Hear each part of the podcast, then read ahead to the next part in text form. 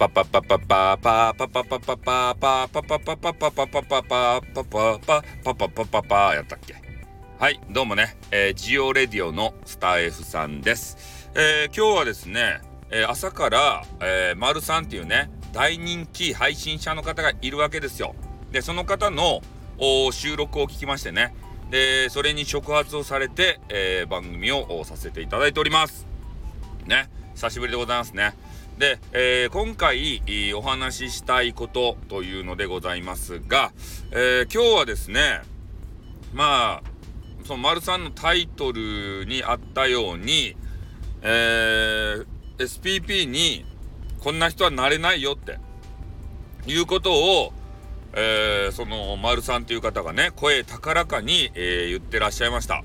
でどういう人が SPP になれないんだろうかと。SPP になり方っていうのはねめちゃめちゃレクチャーしている番組多いんですけど逆にねなれない。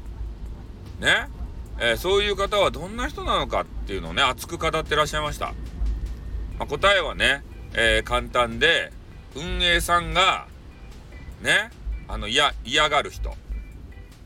運営さんの痛いとこをつく人。運営さんがあもうあのこいこいつはパートナーと認めたくねえなって思う人そういう人はあの選ばれないということになってますね。ね SPP の略って皆さんなんか知ってますかね？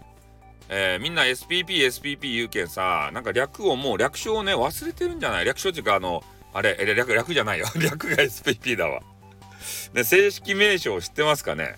スタンド FM、SP、パートナーシップ、プログラムですよ。SPP っていうのが。だからスタンド FM さんのパートナーにならないといけないんですね。ああ。で、これ実生活にね、置き換えてみましょう。ね、みんなもね、ご結婚されてる方とかも多いと思うんすけど、パートナーがね、わけわからん人やったら嫌でしょね、毎日毎日文句言ったり、ね、人のあらを探したり、嫌なとこをついたり、そういうことなんですよ。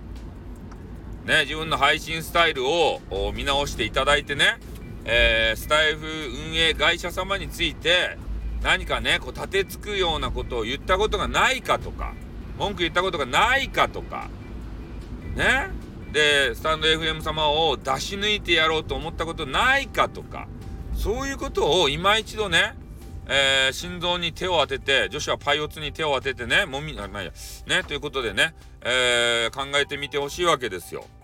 うん。そういうことを、えー、丸さんという方はね、えー、もう運営に嫌われるかもしれないということでさえも、もう無視して、えー、声高らかに配信収録をね、えー、していらっしゃいました。偉いですね。あこれでもうね、SPP になれませんね。ね。まあ、丸さんはね、事情で、えー、そういう SPP に、あの、まあ、なれない人なんでね、まあ、ならなくていいので、もう自由にできるわけですよ。でもね、俺は思うんだ。SPP になって、なんか運営にね、こびた配信をするよりも、ね、尖って、そしてもうバンギリギリのさ、そういうね、生々しいトークを聞きたいですよね、人間味のある。